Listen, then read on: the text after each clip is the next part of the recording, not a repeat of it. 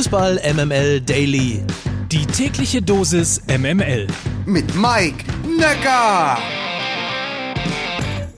Buongiorno und guten Morgen. Hier ist Fußball EMML und der Podcast meldet sich heute mal live, zumindest der erste Teil, vom ersten Halbfinale Italien gegen Spanien. Wir sind in Neapel oder in der Nähe von Neapel, besser gesagt, auf einer Piazza. Man könnte fast sagen, Public Viewing ist zurück.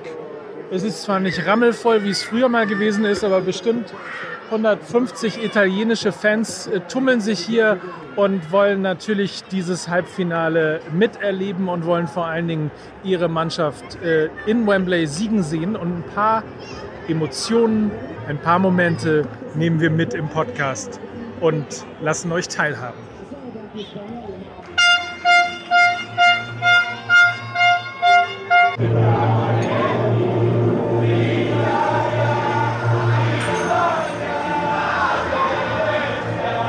Primi minuti difficili per la nostra nazionale contro un'ottima Spagna.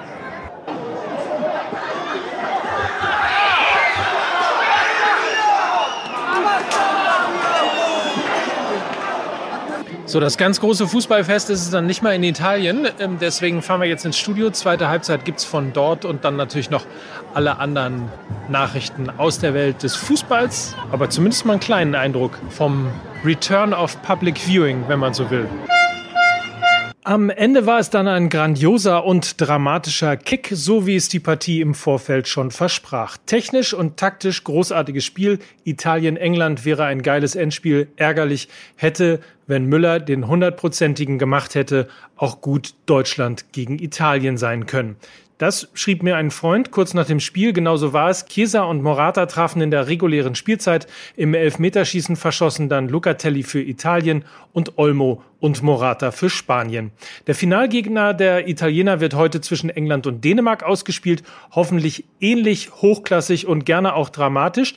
Lauscht man Kaspar Schmeichel so in der Pressekonferenz, geht Dänemark durchaus selbstbewusst in das Halbfinale. you'll be in, uh, particularly aware of the phrase "it's coming home." Now, what would it mean to you guys to stop it coming home tomorrow night?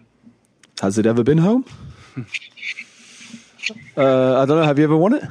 Six, 1966, it was home. Well, was that not the World Cup?